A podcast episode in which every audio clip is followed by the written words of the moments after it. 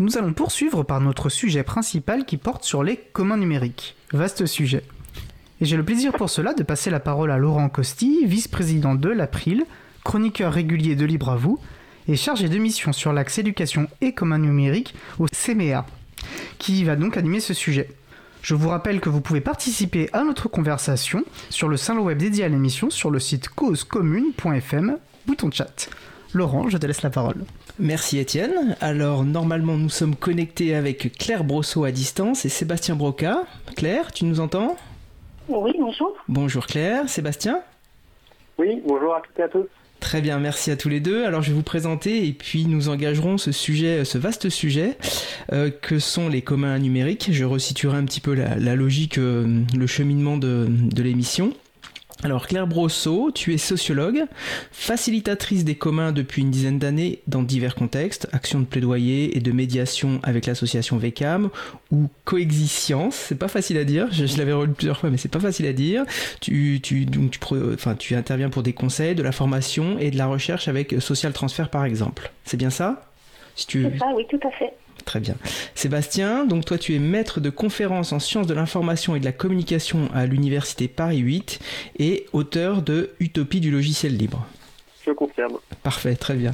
Donc aujourd'hui, on, a découpé un peu l'émission en, deux temps. Hein. On va, on va d'abord évoquer les communs dans, dans, un contexte beaucoup plus large que, que, la seule question du numérique.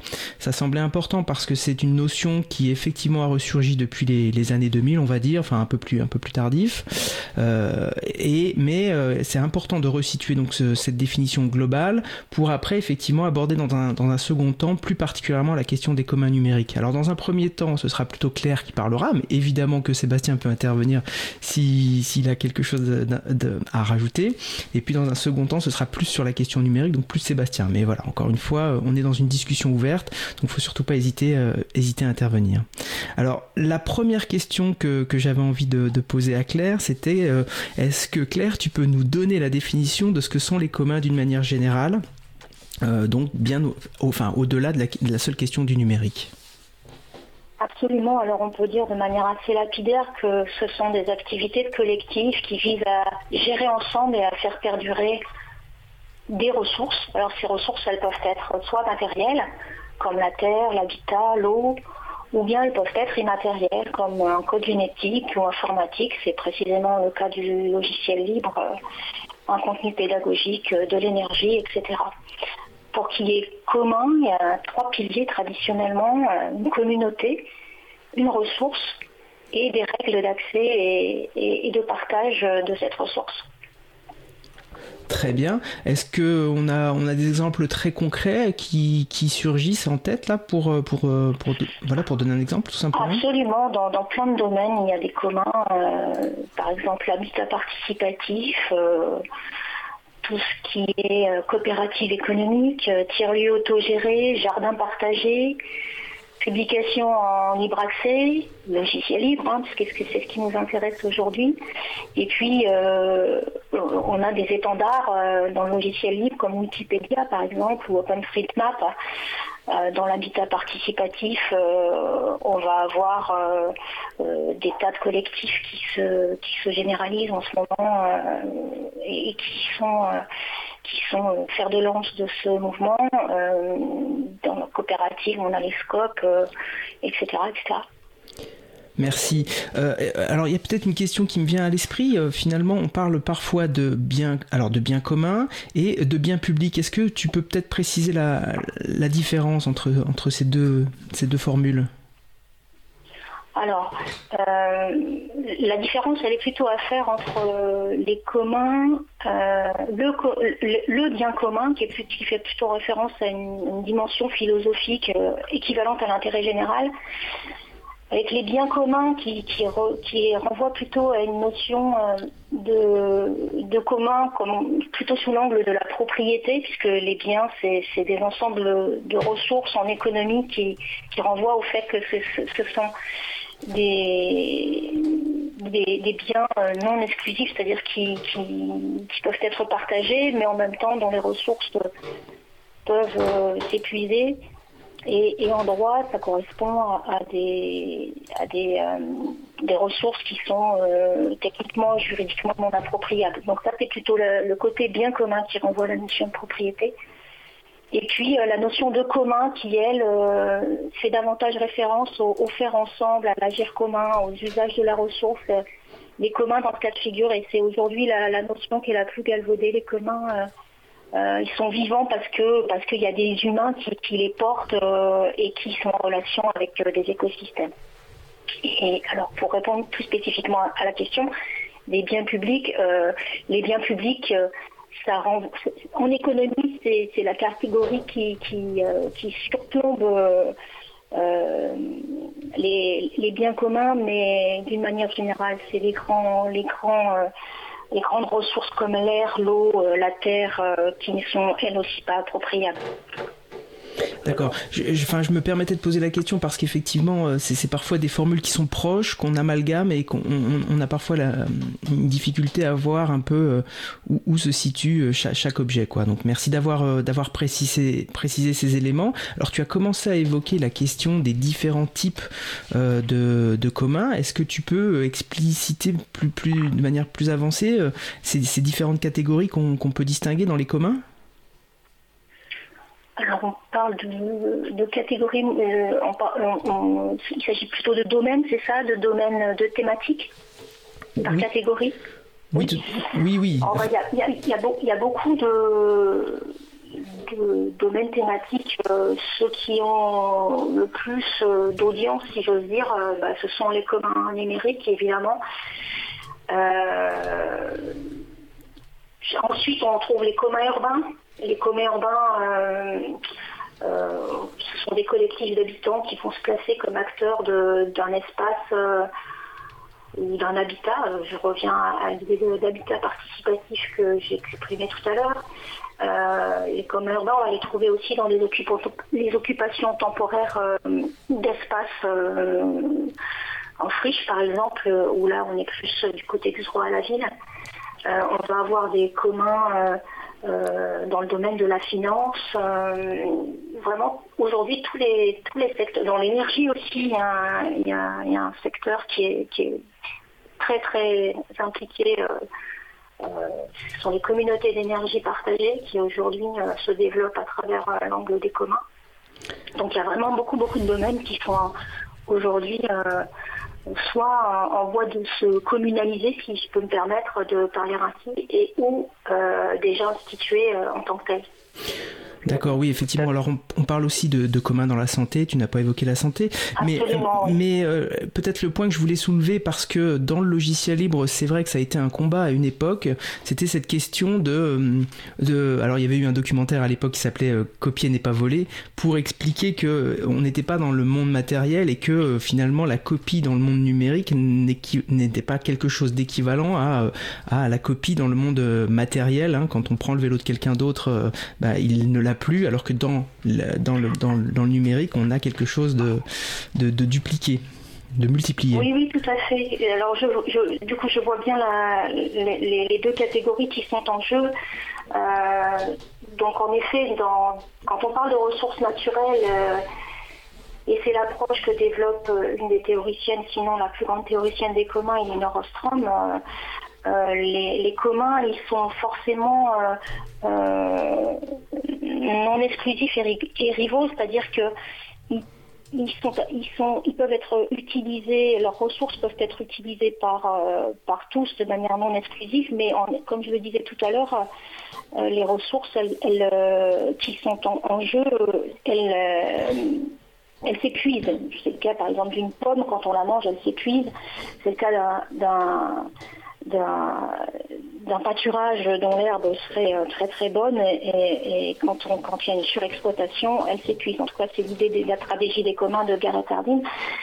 Et à l'inverse, du côté des communs de la connaissance, euh, et c'est la raison pour laquelle c'est difficile de catégoriser les communs sous l'angle des biens communs et de la propriété exclusive, parce que du côté des communs de la connaissance et du numérique, bah, plus on consomme cette ressource qui est le savoir, la connaissance, plus à l'inverse, elle s'amplifie, elle, se développe. Euh, et, dans le cas des logiciels libres, on a vu par exemple que l'ouverture des codes sources a permis de créer des œuvres de manière itérative et, collaborative. Et Wikipédia, pour reprendre cet exemple, euh, se crée grâce à la, contribution de tout un tas de milliers euh, de personnes qui permettent à, la ressource bah, de, croître et non de se réduire. Voilà, oui. Une petite chose peut-être euh, Bien sûr, Sébastien, je t'en prie. Oui, donc juste pour euh, dans la continuité de ce que vous venez de dire, euh, pour dire aussi qu'entre ces différents domaines des communs, ça qu'il y a aussi des recoupements. Parce que si on pense à des exemples très simples comme un hackerspace ou un Fab Lab, par exemple, ça sera à la fois un commun urbain qui a une dimension matérielle qui existe dans le tissu urbain, et puis par ailleurs qui va être fondé sur beaucoup de communs numériques, qui va utiliser beaucoup de communs numériques au niveau logiciel et autres.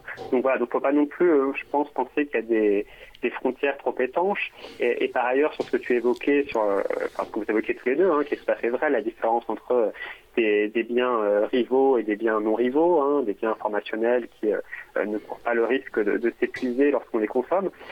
c'est vrai, mais j'ajouterais quand même une petite, petite précision, qui est de dire qu'en fait, le, le, statut de commun de ces différentes ressources, il dépend toujours fondamentalement d'une décision humaine, d'un arrangement institutionnel. C'est-à-dire que, bon, comme on le sait tous, euh, les, biens informationnels, ils ont beau être non rivaux, eh on peut quand même les privatiser, on peut faire du logiciel propriétaire. Donc au, final, ce qui compte, c'est quand même la décision euh, d'une personne ou d'un collectif euh, de considérer ces biens comme, comme des communs, d'en faire des ressources partagées.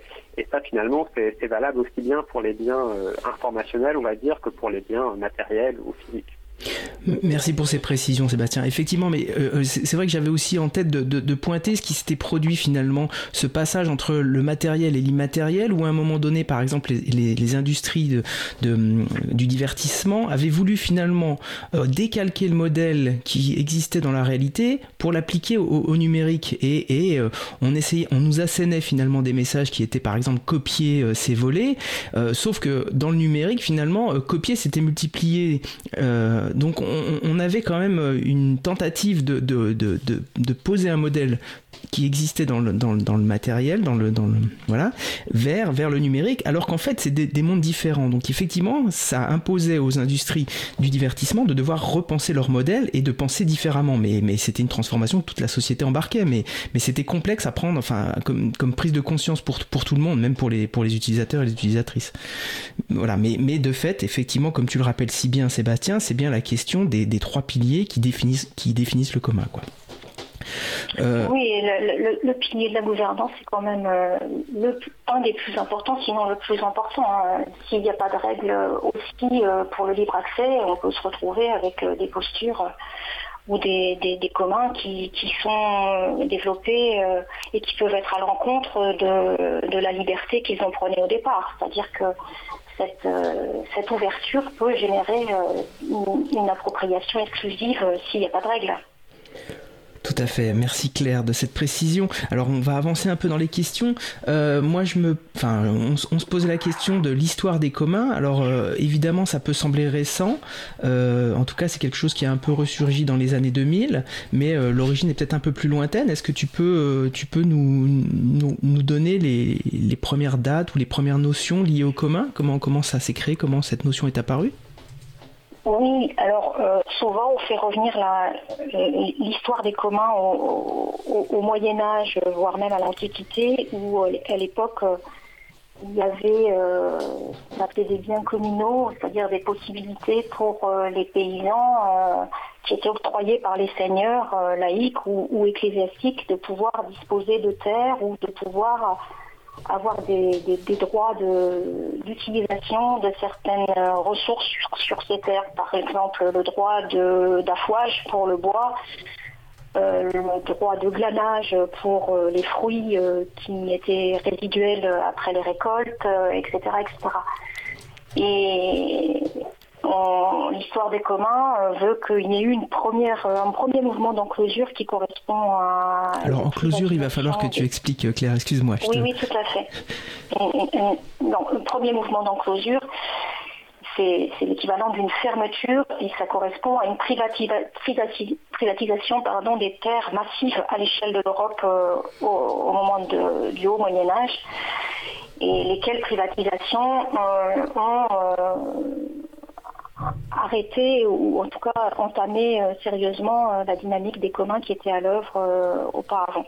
Et puis les communs ont rejailli bah, avec le numérique euh, depuis maintenant une trentaine d'années. Donc il y a eu une première période, euh, Sébastien développera, certainement un peu plus tard, euh, une première période où, les acteurs du numérique ont, parlé d'un second mouvement d'enclosure par le fait que le savoir et la connaissance n'étaient pas en libre accès euh, grâce à la diffusion d'Internet et s'en est suivi euh, donc des, créations qui permettaient euh, ce libre accès comme les logiciels libres ou, des licences ouvertes, des Wikipédia et j'en passe.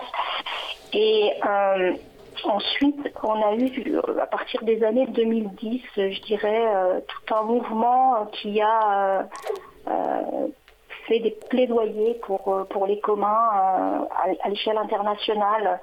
C'est l'époque euh, des associations qui s'impliquent, y compris dans le numérique, mais pas que, qui généralisent aussi la, notion de commun. En France, on, va voir se diffuser par exemple ces plaidoyers grâce à diverses associations comme l'April, VECAM dans le domaine du numérique, la FING également. Euh, qui diffuse la notion de commun, mais cette notion se diffuse aussi euh, bien au-delà du numérique.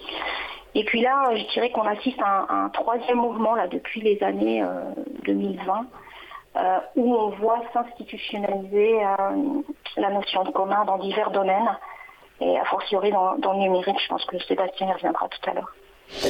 Très bien, merci. Alors effectivement, tu, évoques 2010 qui correspond finalement euh, au, prix Nobel d'économie qui a été remis à Elinor Ostrom en 2009, c'est bien ça? Je pense c'est c'est une femme euh, voilà qui a obtenu le prix Nobel. Je pense que c'est important de, le souligner. Elles sont pas si nombreuses que ça. Donc, euh, alors je connais, j'ai un peu parcouru sa vie, mais mais du coup, elle a travaillé toute sa toute sa vie de chercheuse sur sur cette notion de commun. Euh, oui, oui, tout à fait. Elle, était euh, économiste institutionnaliste. Elle a, développé euh, la notion de commun en, partie en réaction à, ce qu'avait écrit, en tout cas dans, l'histoire intellectuelle, on, la met souvent en, contrebalançant la position de Gareth Harding, qui était un écologue des années 70 qui avait écrit la, tragédie des, biens communs et qui partait du principe que bah, plus on consommait euh, des ressources et plus elles s'épuisaient et cette surexploitation contribuait précisément à la, dégradation de ces ressources. Et, donc Elinor Ostrom, à partir de, sa notion de common pool ressources, a, dit qu'à partir du moment où on fixait des règles d'accès et des règles d'usage euh, pour les ressources. Alors elle se préoccupe principalement des ressources naturelles, comme je le précisais tout à l'heure. Euh, et, donc à partir du moment où on fixe ces règles d'accès, ces règles d'usage, alors elle, elle fixe huit règles de gouvernance bien, spécifiques qui, qui, vont de la définition euh, de quotas pour des ressources naturelles comme les poissons dans une mer par exemple, à la définition euh, de règles de, fonctionnement des, communautés euh, dans lesquelles s'inscrivent euh, l'activité de gestion de ces ressources, règles qui vont de la prise de décision à la gestion des, conflits, des aménités, etc. Donc il y a huit principes de gouvernance qu'elle applique à la gestion de ces ressources naturelles. Très bien. Alors effectivement, euh, l'histoire de, enfin l'histoire que raconte Gareth Hardin, c'est pseudo-scientifique, mais euh, elle a quand même fait pas mal de dégâts dans les dans les dans les esprits et en particulier les, les, communautés libérales qui qui utilisaient ce récit pour euh, pour, pour, défendre l'idée que de toute façon on pouvait pas on pouvait pas mettre quelque chose en commun quoi. Il fallait privatiser. C'était un peu un peu sur ça que que que les gens se basaient et que et, et voilà ce discours est resté 30 ans ans, 40 ans dans, dans, les, dans les, comme support, comme support pour, pour vendre la logique libérale et, et privatrice. Quoi. là-dessus, je peux, Laurent? Bien sûr, je t'en prie pour compléter, parce que ce que a très bien dit Claire, mais, mais, ce, qui est, ce qui est singulier, je trouve, avec Lina Rostrom, c'est que c'est une économiste euh, qui ne fait pas des modèles mathématiques abstraits, une économiste qui part du terrain, en fait. C'est-à-dire que ce qu'elle a étudié, c'est vraiment des communautés euh, locales qui vont gérer euh, des pêcheries ou des forêts des pâturages, des systèmes d'irrigation.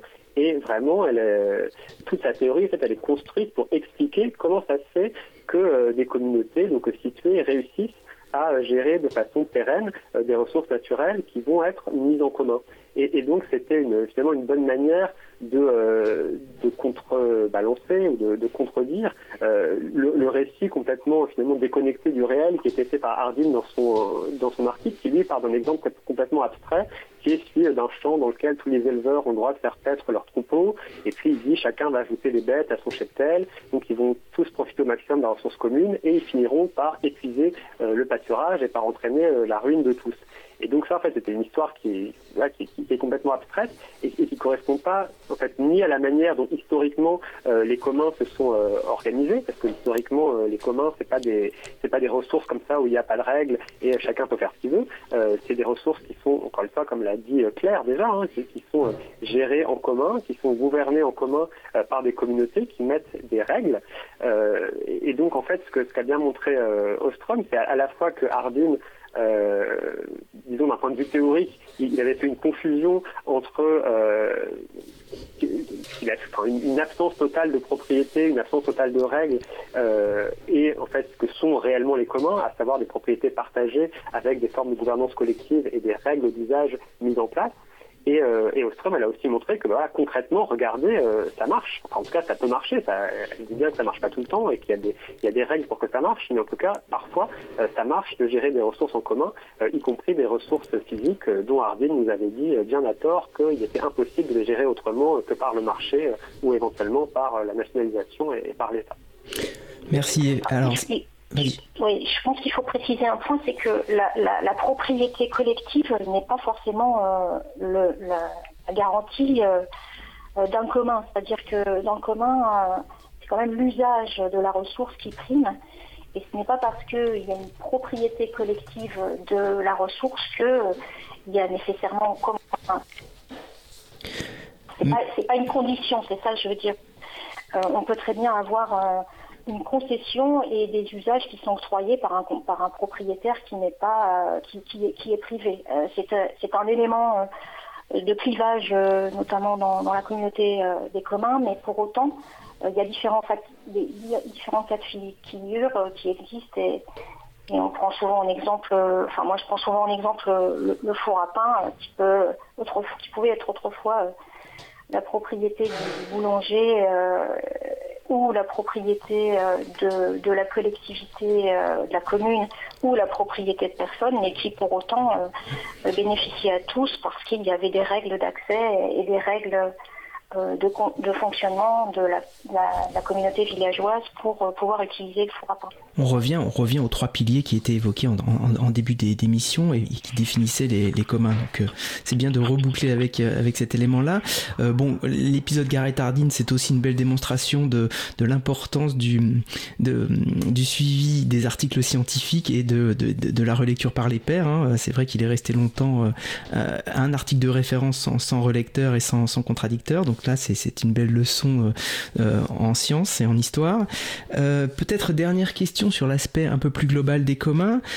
donc ils sont souvent présentés comme une voie alternative entre le tout État et le tout privé. Est-ce que tu peux expliciter un peu cette manière de voir les choses?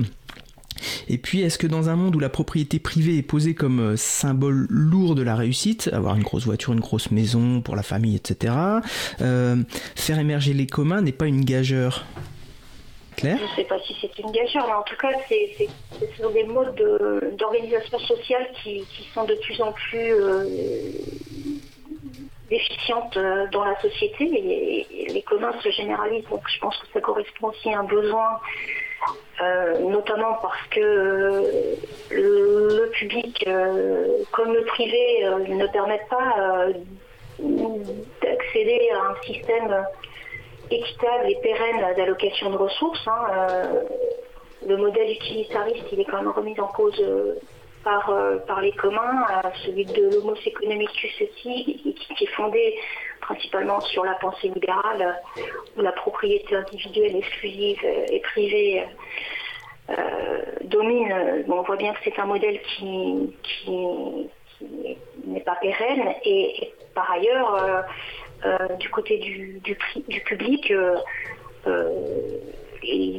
nationaliser ou, rendre ses ressources la propriété de l'État, si j'ose dire, on a bien vu que ça ne, permettait pas non plus une, pérennité de, de ces ressources. Et donc, euh, les acteurs des communs, en effet, se, se disent plutôt à, l'interface du, public et du privé, de manière à créer une troisième voie, en quelque sorte, pour euh, pouvoir avoir euh, la main sur la gestion et, la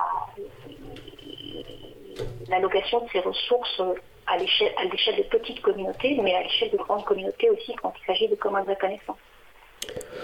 Merci Claire. On va, on va faire une pause musicale. Je vais redonner la, main à, Étienne. Euh, alors j'espère que les gens ont, pu euh, euh, s'approprier un peu la définition des communs. C'est pas quelque chose de, simple. Hein. il faut parfois un peu du temps pour appréhender la définition, mais je pense qu'on a quand même contribué à, éclaircir les choses. Merci en tout cas Claire. C'est en tout cas passionnant. Et effectivement, nous allons faire une pause musicale. Je vous propose à présent d'écouter LSIA par Angstbreaker. Et on se retrouve juste après sur Cause Commune, la voie des possibles. Cause Commune 80.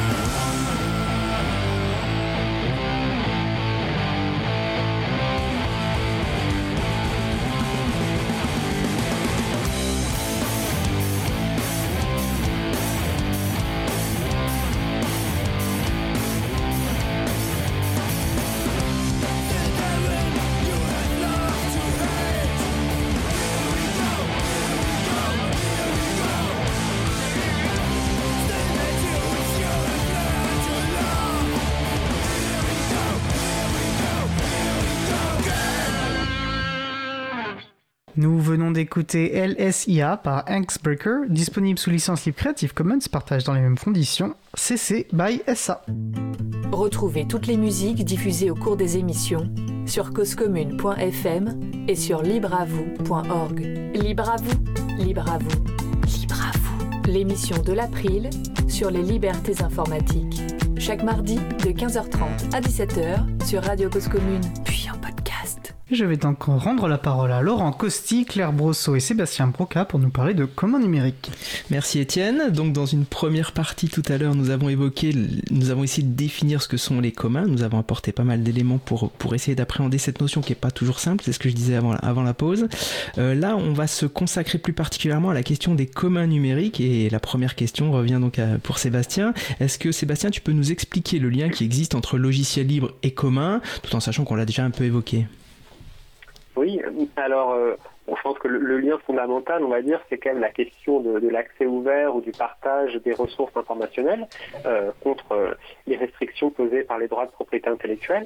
Donc bon, ça, c'est le lien fondamental. Après, il me semble que le lien, il faut aussi le voir de manière historique et par rapport à ce qu'on a déjà un peu évoqué tout à l'heure, c'est-à-dire ce, qui s'est passé à partir du début des années 80, euh, qu'on a appelé donc ce deuxième mouvement des enclosures, où l'information et la connaissance ont été de plus en plus euh, privatisées, soumis à des droits de propriété euh, exclusifs.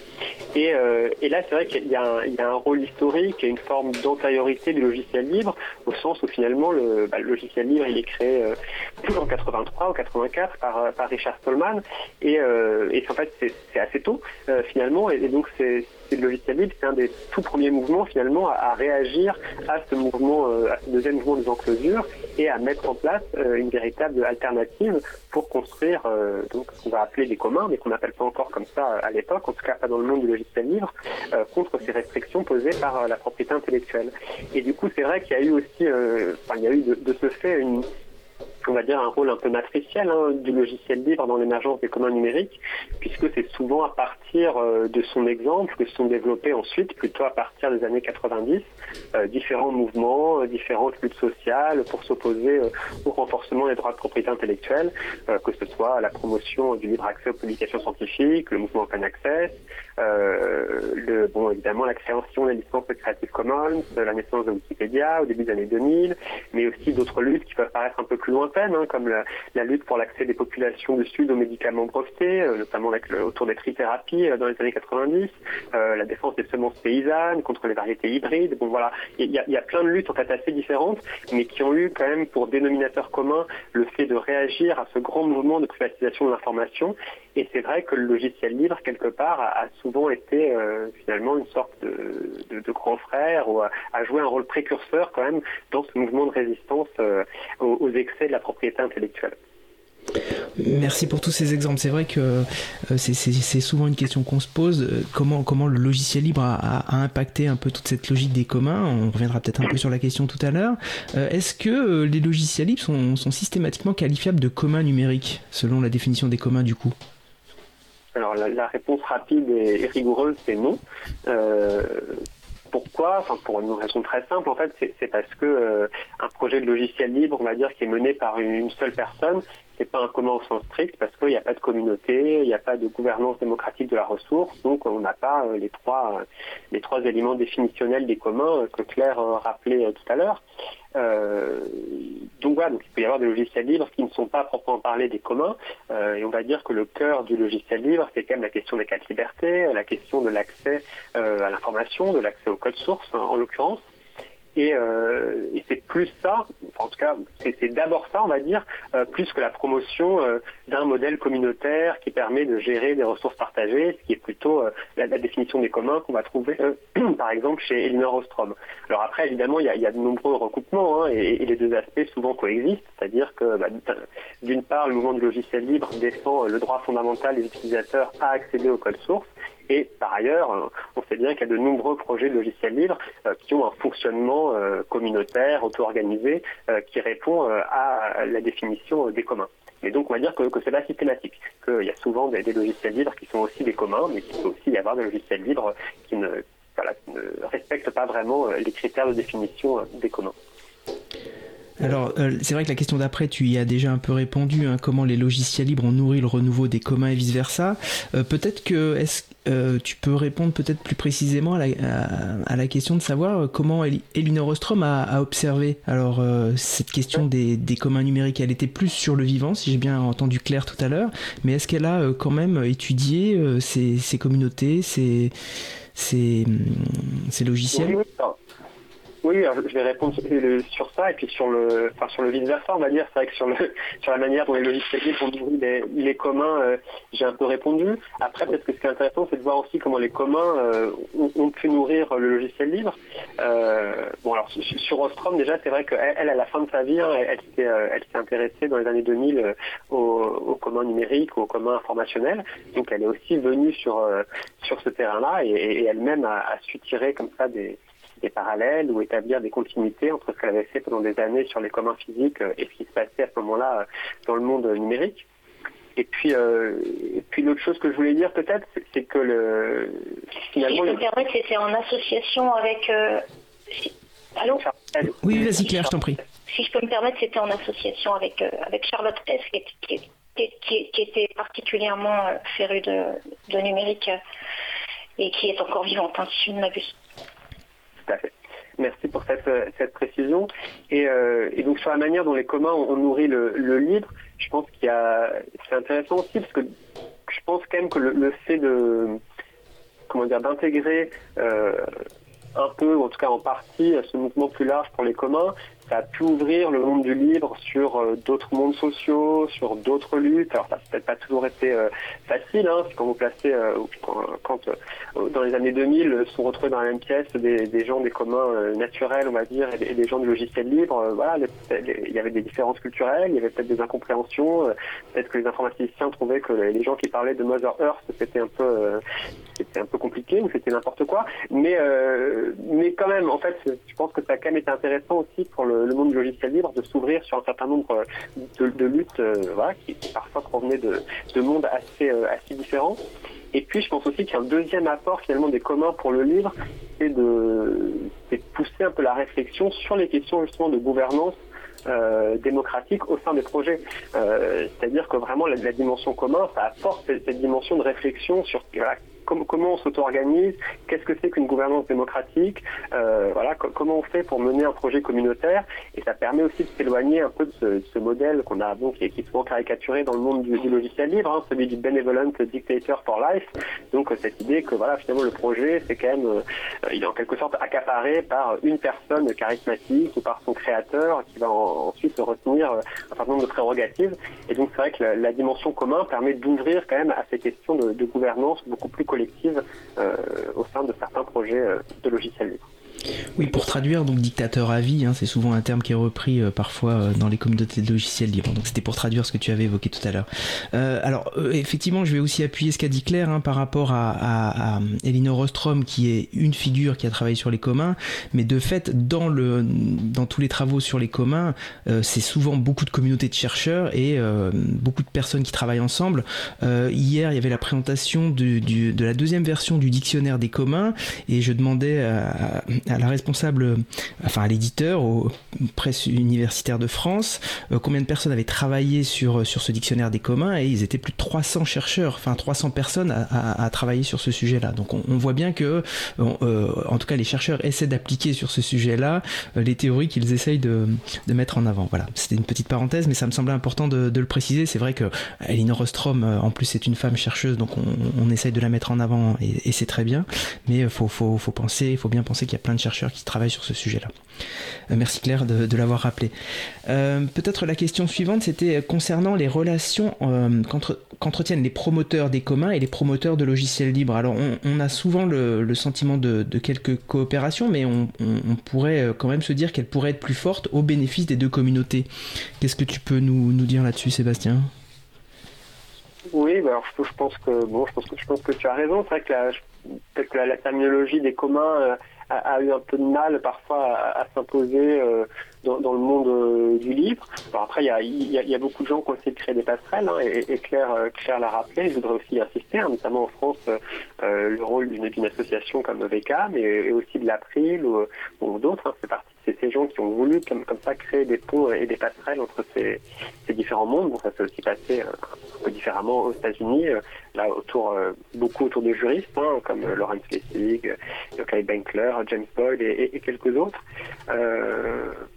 Voilà, bon, ensuite, c'est vrai qu'il y a une spécificité forte hein, du libre au niveau historique, au niveau culturel, et quelque part, le, logiciel libre n'a pas vraiment eu besoin des communs pour, euh, voilà, pour, pour exister, pour progresser, pour gagner euh, certaines luttes.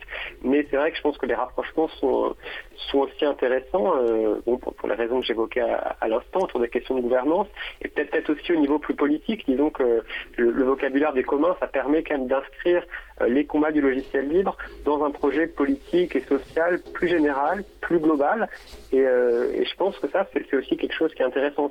Ça, permet de, ne serait-ce qu'en termes d'affichage, hein, de dire, ben voilà, le logiciel libre, c'est pas simplement un truc d'informaticien ou, de hacker, c'est ça s'inscrit dans un projet politique plus vaste, plus global, qui porte une véritable alternative euh, à, euh, à, la mondialisation néolibérale telle qu'elle a été conduite depuis quelques décennies. Et, ça, il me semble que c'est aussi un, élément qui est intéressant. Alors justement, euh, euh, par rapport à, sa naissance dans les années 80, est-ce que est-ce qu'on peut euh, voir une évolution des, communautés libristes?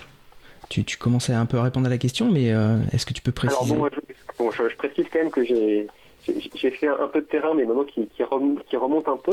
C'était il, y a plus de 10 ans maintenant dans ma thèse, donc je, suis, un, peu moins au contact dans les premières années des, communautés. Donc voilà, il faut prendre ce que je vais dire avec euh, certaines, certaines réserves. Mais euh, mon impression, disons, de, là où je suis, c'est quand même que les, communautés du libre ont aussi été percutées ces dernières années par euh, les évolutions plus générales de, la critique sociale, on va dire, au sens large, c'est-à-dire que toutes ces thématiques qui ont quand même pris une importance très très grande hein, autour des inégalités de genre, autour des inégalités de race aussi, tout, ça, ça a quand même interrogé un certain nombre de communautés, puisqu'on s'est aperçu qu'il y avait une homogénéité sociale qui était énorme, qu'il y avait une domination euh, écrasante euh, des hommes, et que cette domination était souvent problématique, qu'elle s'accompagnait parfois de comportements euh, machistes ou misogynes. Donc, tout ça, je pense quand même que ça a fait réfléchir dans un certain nombre de communautés. Euh, une autre question, évidemment, c'est la question écologique. Euh, on s'est aussi aperçu, là, je pense que l'informatique, même quand elle est libre, euh, elle peut être critiquée, elle peut être remise en cause pour sa participation à une numérisation du monde qui a aussi, donc il y a des effets positifs, hein, mais qui a aussi des effets néfastes, notamment du point de vue écologique. Et donc je pense quand même qu'il y avait un, comment dire, il y, a, certaines croyances ou, certains euh, fonds culturels, on va dire, qui étaient très présents dans le monde du logiciel libre, hein, euh, assez technophiles, euh, assez blancs, assez favorisés socialement, qui a, été interrogé finalement par, ce qui s'est passé ces dernières années avec aussi, on va dire, un, effet générationnel, c'est-à-dire que bon, on, y a eu, je ne vais pas rentrer dans les détails, mais il y a eu, il y a maintenant un an ou deux, beaucoup de polémiques autour de la figure de Richard Tolman, euh, et ça correspond, je crois aussi quand même au, fait qu'il y a une nouvelle génération euh, qui arrive et que cette nouvelle génération porte euh, des combats, parfois des valeurs ou des, exigences qui ont qui n'étaient peut-être pas assez prises en compte par la génération précédente et notamment celle des, grands pères fondateurs du logiciel libre comme Richard Stallman. Étienne, tu voulais intervenir? Oui, simplement pour euh, bah, profiter pour euh, dire que le 7 juin, nous ferons justement un sujet sur les femmes dans les projets informatiques libres et le 14 juin, un sujet sur justement les, enjeux de, diversité de genre euh, dans l'informatique libre. Donc voilà, juste pour rebondir aux, propos évoqués. Belle parenthèse. alors, une question un peu peut-être justement polémique aussi hein, par rapport à, aux communautés libristes. Est-ce qu'il n'y a pas eu un échec partiel de l'utopie des logiciels libres à cause des GAFAM qui ont su s'approprier le discours, les outils et les codes du logiciel libre? Oui, alors là, je ferai peut-être une réponse en, deux temps. Disons que bon, au, niveau euh, factuel, on va dire, il, me semble qu'il n'y a pas trop de débat. C'est-à-dire le fait qu'il y ait eu une forme d'appropriation euh, ou de récupération ou d'intégration du livre par l'industrie et par les GAFAM, c'est assez indéniable. C'est-à-dire que bah, non seulement euh, on sait que le logiciel libre est, devenu essentiel pour, euh, pour Internet ou pour les, grands acteurs euh, du numérique. Hein. C'est devenu ce que la, chercheuse Nadia Iqbal a appelé les ponts et les routes du numérique. Hein. Les, logiciels libres sont aujourd'hui les ponts et les routes du numérique. Donc voilà, ça, ça a complètement envahi euh, l'industrie numérique euh, au sens large. Et puis il y a eu aussi peut-être une autre forme d'appropriation par l'industrie, qui est une appropriation qu'on pourrait dire euh, culturelle, c'est-à-dire que toutes ces thématiques autour de la commune, enfin ces éléments de langage, tout ce vocabulaire de la communauté, de la collaboration, de l'ouverture, du partage, bon, ça, a beaucoup été repris, bon, et souvent à mauvais escient ou peut-être de manière hypocrite par, par les grands acteurs de la Silicon Valley et, du numérique. Et donc de ce point de vue-là aussi, il y, a, eu une forme d'appropriation. Bon. Alors après, la, question qui demeure, c'est est-ce que finalement, est-ce que tout ça, c'est plutôt une bonne ou une mauvaise chose? Bon, je pense que cette question-là, elle reste, elle reste ouverte. d'un côté, on, peut dire que le, fait que le livre soit devenu si important, le fait qu'il soit devenu en quelque sorte mainstream, quelque part, c'est vrai que c'est un, grand succès. Et d'un autre côté, on peut penser que c'est aussi le signe d'une forme d'échec, puisque euh, quelque part, je pense qu'au début des années 2000, on, pouvait penser que euh, ce que portait le logiciel libre, à savoir euh, le fait de contester, de mettre en crise les monopoles sur l'information des grands acteurs numériques, on a pu penser que ça allait affaiblir en fait ces, grands acteurs. Et, finalement, ce dont on s'est aperçu, il me semble, c'est que affaiblir les monopoles sur l'information euh, ne suffisait pas à affaiblir les monopoles tout court. on peut peut-être le dire comme ça, c'est-à-dire que le, livre a réussi, en partie en tout cas, à, maintenir voilà, une, ouverture de certaines ressources informationnelles, mais par contre, il n'a pas du tout réussi à affaiblir les positions monopolistiques euh, des GAFAM. Euh, bien au contraire, on sait bien que ces monopoles se sont euh, aggravés depuis, depuis deux décennies. Donc en ce sens-là, peut-être peut-être qu'il y a un échec du mouvement du logiciel libre. Oui, alors c'est vrai que à une époque on pouvait, on pouvait, enfin, on, enfin les libres. on s'aperçoit, on s'aperçoit que en complément, on s'aperçoit que qu'il y a l'appropriation aussi assez récente euh, des États de, des communs numériques, notamment parce qu'il y a des enjeux de souveraineté euh, des données par rapport euh, aux GAFAM, et que cette appropriation, elle n'est pas corrélée forcément à, l'adoption de, logiciels libres. C'est-à-dire que dans certaines institutions, euh, aujourd'hui qui se sont appropriés les communs numériques. Euh, je pense en particulier en France à, la NCT, à l'IGN, à, l'ADEME. Euh, on a des propositions très concrètes de favoriser les communs numériques, mais elles ne sont pas nécessairement associées à un discours et à un récit autour du libre. Et, et plutôt un récit autour de la souveraineté des données et autour de, l'innovation collaborative. Donc euh, euh, il y, a un déplacement en fait qui s'opère euh, dans le champ du numérique du, libre vers ces, récits-là. Même si c'est compliqué d'imaginer une souveraineté sans avoir finalement une transparence sur le code. Mais, ça, c'est effectivement une, question qui, qui, reste posée.